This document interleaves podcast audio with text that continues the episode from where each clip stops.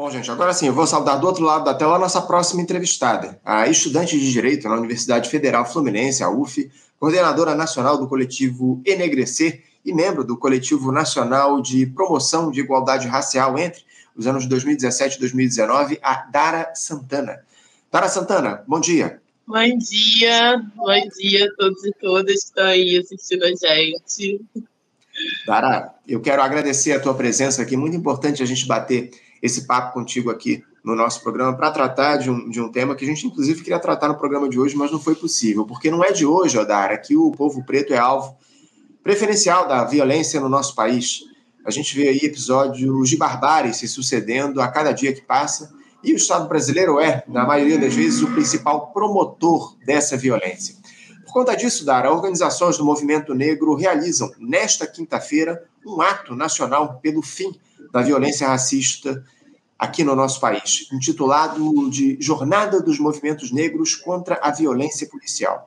Como eu citei, é um ato que ocorrerá em todo o país, o Dara, aqui no Rio de Janeiro ele vai acontecer a partir das 16 horas, lá na, Cine, na, na Candelária, né? A concentração vai se dar na Candelária, no centro do Rio. E esse movimento se dá, inclusive, após essas três chacinas que ocorreram recentemente aqui no nosso país e estarreceram a população, onde forças policiais mataram ao menos 32 pessoas na Bahia, 18 em São Paulo e 10 aqui no Rio de Janeiro.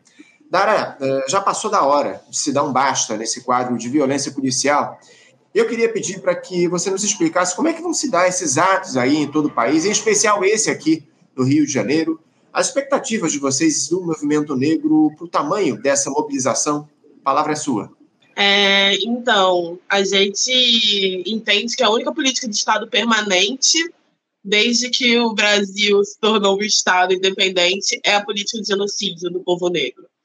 E para mudar isso, a gente precisa estar atuando politicamente, fazendo ações. Quem não puder colar no ato, se ajudar com a divulgação. Quem não puder colar no ato, se puder ajudar falando sobre a causa, gente, isso é fundamental. É importante lembrar que não foi a população negra que inventou o racismo, nem o genocídio da, dessa população. E para desconstruir isso, a gente precisa de todo mundo. O ato, a concentração começa às 16 horas. A gente, enquanto programação, vai fazer uma roda de rima ali na concentração. Teremos também um processo de homenagem tanto à mãe Bernadette, né, que foi a mãe de santo assassinada também na Bahia, semana passada, na terça-feira, Inclusive, foi no dia que a gente está primeira reunião de chamada do ato.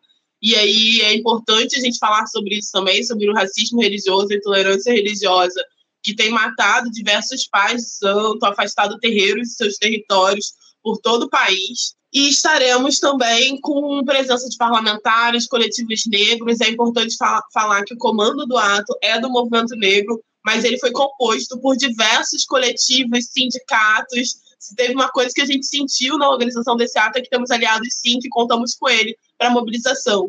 A nossa expectativa é que a gente consiga reunir duas mil pessoas ali na, na Candelária, caminhando para o buraco do lume. Então, gente, quem tiver, dê uma passada. Nós teremos falas, nós teremos também apresentações artísticas, nós teremos performance teatral, nós teremos também alguns artistas de rap, que irão se apresentar ali, porque a gente acredita que o nosso luto se faz em luta, mas também se não se, se faz não só em silêncio, a gente precisa falar. Chega de silenciamento do povo negro, chega de silenciamento da favela, chega de silenciamento da pobreza, nós iremos falar. Como disse Lélia Gonzalez, o lixo vai falar e vocês terão que ouvir. Então, Cláudio Castro terá que nos ouvir, um governo que a gente precisa entender que é a continuidade do governo Witzel e que se inicia e segue realizando cada vez mais chacinas. E, gente, a gente está aqui, quando a gente discute os casos que aparecem, são os casos que alcançam a mídia. Existem inúmeros casos que não alcançam a mídia, que as pessoas não conseguem é, divulgar. São mães que lutam pelo nome dos seus filhos, que são acusados de ser traficantes, independente da idade que tem. A gente está falando de crianças de 13 anos, de 11 anos, que são assassinadas pelo Estado e que depois a mãe tem que passar por um processo ainda de dizer que seu filho de 11, 13 anos não é traficante, tem que provar isso. A gente está falando não só sobre a questão da operação policial, mas de todo acesso à justiça, à memória e à verdade. Então, eu queria convocar todo mundo para participar desse ato, para construir, para conhecer. A gente está intitulando esse ato como uma jornada. Então, aqui, hoje, a gente estará abrindo uma jornada do movimento negro na luta por direitos iguais. Não haverá democracia se não for para todos, não haverá paz se não for para todos, e nós precisamos todo mundo para construir essa sociedade melhor e mais igualitária que a gente busca. Não tenha dúvida, não tenha dúvida, Dara. É fundamental essa unidade em torno de uma causa que é mais fundamental, que é lutar contra a violência policial que mata a população preta do nosso país, preferencialmente, como eu citei aqui na abertura do programa. Agora, uma, uma plenária virtual que foi realizada no último dia 10, o, Dara, reunindo aí 250 organizações, definiu que essas manifestações de rua ocorreriam no dia 24 de agosto, por ser este o dia da morte do ativista e abolicionista também, advogado Luiz Gama, não é, Odara? Os atos, ele aí, inclusive, inauguram uma jornada de lutas que deve ter atividades mensais até o dia 20 de novembro, que é o dia da consciência negra. Ou seja, Dara, esse movimento ele não vai se limitar ao ato do dia de hoje, não é isso? Você já tem aí uma agenda preparada para essas mobilizações? Fala um pouquinho a respeito disso aqui para gente. Não, a gente ainda não está com a agenda preparada. O que a gente está fazendo, a gente já tem reunião de avaliação do ato marcada e no pós a gente também já está com alguns planejamentos para organizar essa agenda de novembro. Então, a gente vai realizar esse ato hoje. No dia 30 de agosto, estaremos reunidos para discutir os próximos passos da jornada e também já estamos discutindo algumas surpresas para novembro. Fiquem atentos, entrem em contato com a galera do Movimento Negro que vocês conhecem. Na nossa primeira reunião aqui no estado do Rio de Janeiro, a gente teve presente mais de 100 pessoas e mais 40 entidades. Então, é algo que só tem a somar mais. Terão atos nos interiores também. Volta Redonda está se organizando para a mobilização de ato. É, e aí, quem quiser mais informação, me segue aí, manda mensagem, entra em contato com o canal para a gente poder ir trocando sobre isso. Mas a gente vai iniciar, não será só na capital, importante informação sobre o Rio de Janeiro é que existem cidades do interior que têm índices maiores de, de morte e assassinato em operação policial do que a capital. Então, não é só sobre as assassinos que a gente está aí na capital, é uma política que corta de norte a sul do estado do Rio de Janeiro e que é um estado que é usado para experiência de política de segurança. Então, precisamos nós do Rio de Janeiro estar organizados, atentos e cuidadosos para que a gente possa construir a nossa democracia e realizar essa jornada também que ela não debate só o genocídio no sentido da, da operação de Estado, quando a gente está falando de genocídio da população negra, a gente está falando da ausência de política pública de saúde, a gente está falando sobre a ausência de saneamento básico, a gente está falando sobre insegurança alimentar, a gente está falando sobre pobreza menstrual. Quando matam a população negra, matam de diversas formas. A falta de sonho é a morte da nossa juventude também, a dificuldade de acessar a educação de qualidade, a dificuldade de conseguir emprego. Tudo isso são formas de matar não só o nosso corpo, como o nosso espírito. Então, se juntem à jornada se você quer saber um pouco mais sobre o que a gente está lutando aí. A gente vai falar sobre o marco temporal também, é importante falar sobre isso. A gente está falando de populações inteiras que correm o risco de perder seu território, sua terra, seu lugar, e que são ameaçadas por essa política, que é uma política de morte. Quem são os guardiões das florestas são os nossos povos originários, nossos povos indígenas, porque se não fossem eles, talvez a gente estivesse igual à Europa, tendo que plantar todas as suas florestas. Eles não podem ser os bastiões do ambientalismo quando eles devastam, agora eles estão replantando, e a gente teve, conseguiu manter, graças a essa população que é ribeirinha, a essa população que é indígena e que agora estão querendo tirar dessas terras. Opa, sem dúvida, Dara, sem dúvida alguma. Inclusive, uma fala que você, que você reproduziu aqui me chamou muita atenção. A falta de sonho é a morte da nossa juventude. Muito bem colocado. Acima de tudo, a, a, as pessoas precisam ter o direito de sonhar e de, e de desejar uma vida melhor para elas próprias, para as suas famílias, enfim. Esse processo de violência que tem se reproduzido aqui no país ao longo dos últimos anos, violência policial, acaba com esses sonhos, como você muito bem coloca. Dara, essa, essa jornada ela reivindica também que o Supremo Tribunal Federal, com base naquele precedente da chamada ADPF das favelas, que foi instituída no auge da pandemia de Covid-19 e proíba operações policiais com caráter reativo e grandes operações invasivas em comunidade sobre pretexto do combate ao tráfico. A gente tem acompanhado isso aqui de perto no programa, Odara, desde que a ADPF foi definida lá pelo Supremo Tribunal Federal. Dara, por que, infelizmente, essa ADPF lá é, segue sendo descumprida aqui no nosso país? Fala um pouquinho sobre isso. Então, quando a gente está falando das operações policiais e dessa guerra às drogas, a gente está falando de uma lógica de pensar segurança pública, que é uma lógica que parte de um lugar, digamos, de enfrentamento. E aí, essa DPF e o descumprimento vai no sentido de que existe uma política de Estado que entende que existem territórios que não têm direito à paz, à dignidade e à vida. É essa leitura que o Estado demonstra quando realiza essas operações. As operações costumam acontecer aqui no Rio de Janeiro, por exemplo, às 5, 6 horas da manhã, então, elas impedem que as pessoas vão para os seus trabalhos, elas impedem as crianças de irem para as escolas, elas afastam toda uma população de viver. As pessoas ficam trancadas em casa com medo e ainda assim nesse trancado em casa sem segurança. A gente não pode esquecer que a gente tem uma menina de 5 anos no apartamento de casa que foi alvejada, sabe? Então, essas operações elas negligenciam o direito à vida. E eu não gosto de chamar de guerra, porque quando a gente fala de guerra, a gente pressupõe que tem ali um mínimo de igualdade na disputa. A gente está falando de uma ação que não tem igualdade. Você está falando de cercar um território, chegar com um helicóptero, atirando de cima, é, usando agora né, armas cada vez mais letais, e os corpos ficam ali, a perícia muito porcamente feita. Quantas vezes a gente já viu vídeo de policiais revirando as cenas do crime? Então a gente está falando que o Estado precisa oferecer para essa população não só o seu braço armado. A gente precisa que o Estado ofereça para essa população política pública de vida. E aí, durante a pandemia, quando a gente tinha que estar em casa, porque a gente está falando de uma população periférica que precisou ir para a rua para garantir alimentação, é, favelas como, por exemplo, o Morro da Providência ficaram mais de 15 dias sem água durante a pandemia. Então, não tem como essas pessoas ficarem em casa no isolamento total. E você teve operações acontecendo com essas pessoas lá, sem qualquer proteção à dignidade da vida dessas pessoas. E isso é fruto de um governo que é neofascista, sim, que vai reivindicar, sim, o interesse de uma burguesia, de uma classe alta, que não está preocupada com a população periférica, e que o único problema que vê nessas operações é quando aqueles que trabalham para eles chegam mais tarde e isso não pode continuar. A nossa prática na periferia não pode ser diferente da nossa prática na Zona Sul ou na Barra da Tijuca, nesses territórios que são de maior renda de sua população. A prática da polícia precisa ser de mais cuidado ainda com essas populações.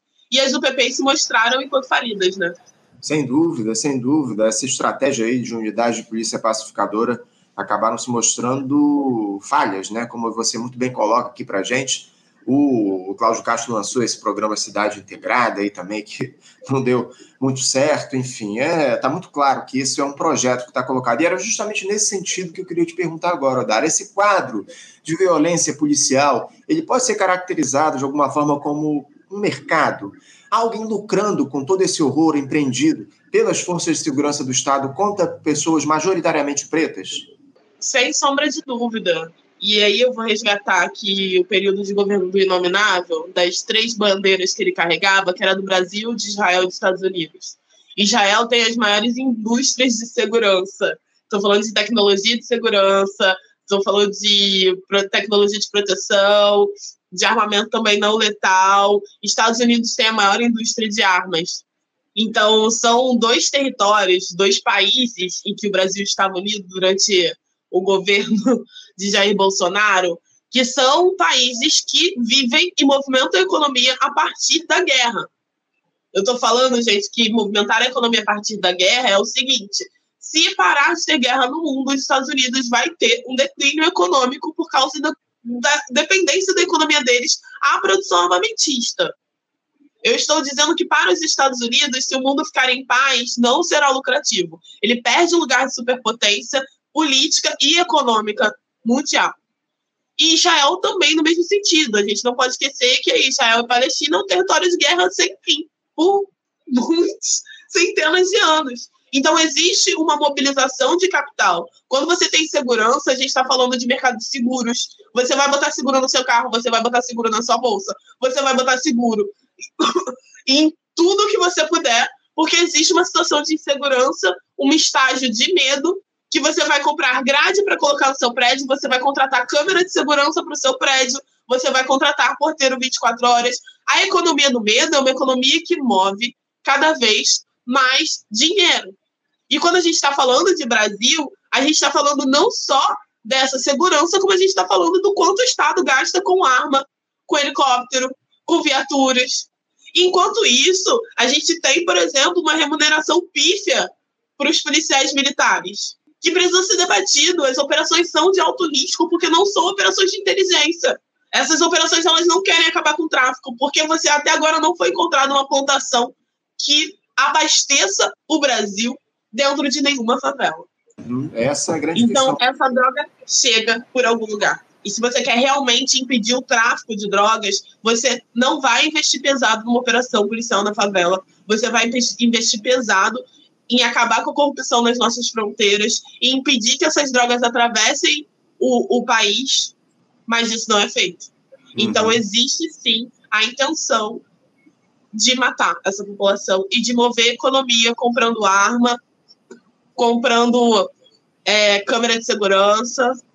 É, é- é uma grande cadeia, acima de tudo, né, o, o Dara? Como você coloca aqui, uma grande cadeia que é movimentada aí para trazer lucros a, a- a muita gente. Infelizmente, é o que a gente tem observado. Você, é, é, como representante do, do movimento negro, você observou já algum tipo de avanço nesse sentido, no que diz respeito a, a se conter essa violência com a chegada do governo Lula, a criação do Ministério dos Direitos Humanos, da igualdade racial?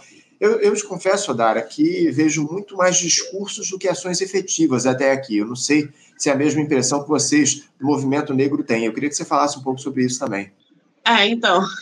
é, gente, a gente vê melhorias no quesito, como eu disse, a gente não trabalha com genocídio só no sentido de operações policiais. Então, a gente observa uma melhoria que vai dizer respeito à assistência social, ao atendimento, distribuição de renda.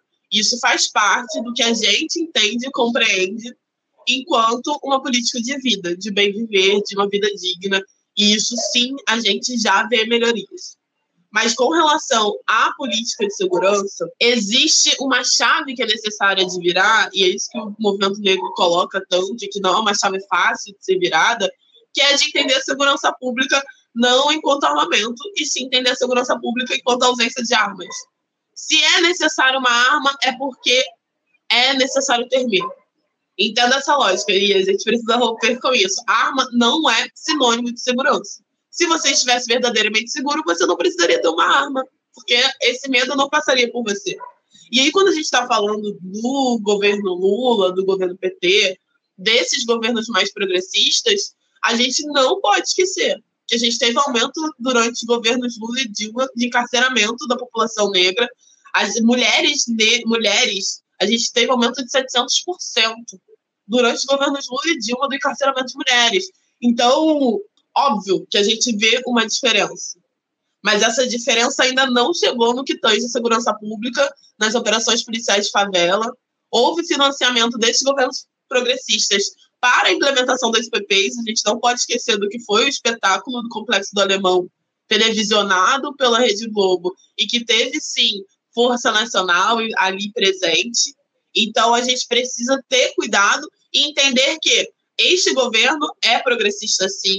Nós estamos num governo que entende a população né, periférica, a população pobre, mas que também é um governo que é um governo de composição e coalizão. E aí é pressão social. Por isso que a gente vai ficar na rua permanentemente, se for necessário. Se essa jornada precisar durar os quatro anos de governo Lula, nós estaremos na rua durante esses quatro anos, como estivemos durante toda a história do Brasil. É isso que é fundamental, Odara, que a população ocupe as ruas para lutar pelos seus direitos. É o que a gente vem já defendendo há muito tempo. Mas, infelizmente, Odara, o que a gente tem observado ao longo desses últimos anos é que só a extrema-direita mobiliza aqui no nosso país. Lamentavelmente, os atos de maior volume nas ruas aqui do Brasil têm se dado a partir do chamamento da extrema-direita. É uma realidade que a gente precisa destacar e a esquerda precisa agir no sentido de trazer de volta as suas pautas às ruas aqui no país. E hoje é uma ótima oportunidade de a gente falar a respeito disso, de a gente levar o povo para a rua. E eu queria encerrar aqui te pedindo, Odaram, que você fizesse aí uma convocação aí dos nossos espectadores para esse ato que vai acontecer hoje, a partir das 16 horas aqui no Rio de Janeiro, com concentração lá na Candelária e caminhada, como você disse, até o, o ali o Largo da Carioca, é isso? Isso, isso. Isso mesmo. A gente pensou num ato que seja um ato que coloque, sim, o que são as nossas dores e também as nossas esperanças. É um chamado, uma convocação do movimento negro para toda a sociedade. E aí, gente, eu sei que tá todo mundo cansado, que a gente tá numa correria louca, que agosto está sendo um mês que não tem fim. Não sei se vocês estão com essa impressão que estão assistindo aí, mas esse é o sentimento que a gente tem. Mas ele teve fim para diversas vidas na última semana. E a gente precisa cessar, estancar essa sangria. Porque, para além do medo que toda a população tem de ser assaltado na rua, as mulheres têm medo de ser estupradas, quando a mãe, ou no meu caso, irmã, de jovens negros, vê esses jovens saindo, o medo é não só de assalto, o medo é não só dele sofrer um acidente pelo caminho, mas você fica com medo também dele cruzar com a polícia. Uma vez, meu irmão, no caminho da faculdade para casa, ele foi abordado três vezes por um policial. Por sorte, ele estava com documento na bolsa, com um livro de faculdade, provou que ele era. Mas, inclusive, no ato de hoje, a gente está na luta contra o reconhecimento facial, contra o reconhecimento que tem sido feito com fotos retiradas de rede social, que tem encarcerado diversos jovens que sequer estavam próximos do local do crime. E que, se não tem estrutura, não tem uma família que lutem por eles, serão condenados. Então, venha construir com a gente uma sociedade mais igual. Para além de não ser racista, a gente precisa de pessoas antirracistas. Se você luta pela igualdade, se você quer de verdade uma transformação social, vai, dá uma passada, cola lá com a gente, esteja com a gente na luta pela nossa vida, pela vida dos nossos. E quando eu digo nossa, eu não estou falando só de população negra, eu estou falando dos nossos mesmos, de quem acredita numa sociedade mais igual, de quem quer felicidade para todo mundo, de quem quer viver em paz.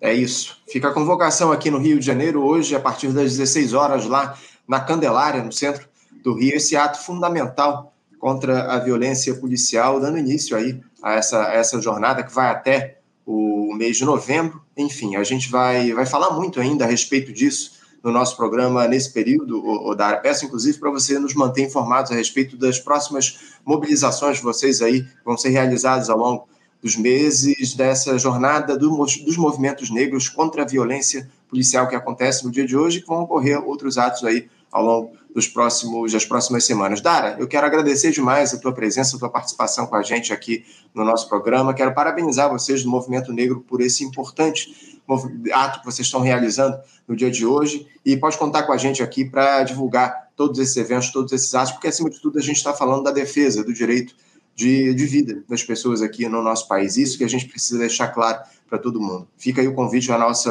à nossa audiência. Vocês que não estão no Rio de Janeiro, se informem a respeito de onde vão ser realizados os atos aí nas suas cidades. Mas, mais uma vez, Dara, muito obrigado e boa sorte para vocês aí no evento. Talvez a gente se encontre lá mais tarde. Eu imagino que o evento esteja, esteja enorme. Talvez a gente não se esbarre, mas a gente vai tentar se encontrar lá, cara. Agradeço a tua participação mais uma vez. Um abraço, Anderson. Um abraço para vocês que estão aí. Na luta que a gente se encontra. Vamos juntos. É isso, vamos juntos. Um abraço, Dara, até a próxima. Conversamos aqui com Dara Santana. Dara Santana, que é estudante de Direito na Universidade Federal Fluminense, a UF, coordenadora nacional do coletivo Engrandecer e ex-membro do Conselho Nacional de Promoção de Igualdade Racial entre 2017 e 2019, e falou aqui a respeito desse ato que a gente vai ter no dia de hoje, ato nacional né, contra a violência policial, enfim, por conta desses episódios que a gente tem observado nos últimos, nas últimas semanas, enfim, essas chacinas que ocorreram aqui no Rio de Janeiro, em São Paulo também, na Bahia, vitimando dezenas de pessoas, enfim. É mais que fundamental a mobilização do povo preto, acima de tudo, para colocar ordem na casa, acima de tudo, para que a gente obtenha o, que faça valer o direito dessas pessoas. É sempre muito importante a gente tratar a respeito disso aqui no nosso programa. Você, ouvinte do Faixa Livre, pode ajudar a mantê-lo no ar. Faça sua contribuição diretamente na conta do Banco Itaú, agência 6157, conta corrente 99360, dígito 8. Esta conta encontra-se em nome do Sindicato dos Professores do Município do Rio de Janeiro e região, o Simpro Rio, uma das nossas entidades patrocinadoras, mas seus recursos são destinados exclusivamente para o financiamento do nosso programa. Você pode fazer sua doação de qualquer valor, utilizando também a nossa chave Pix, que é ouvinte@programafaixalivre.com.br. Sua contribuição é fundamental para a manutenção desta trincheira progressista no ar.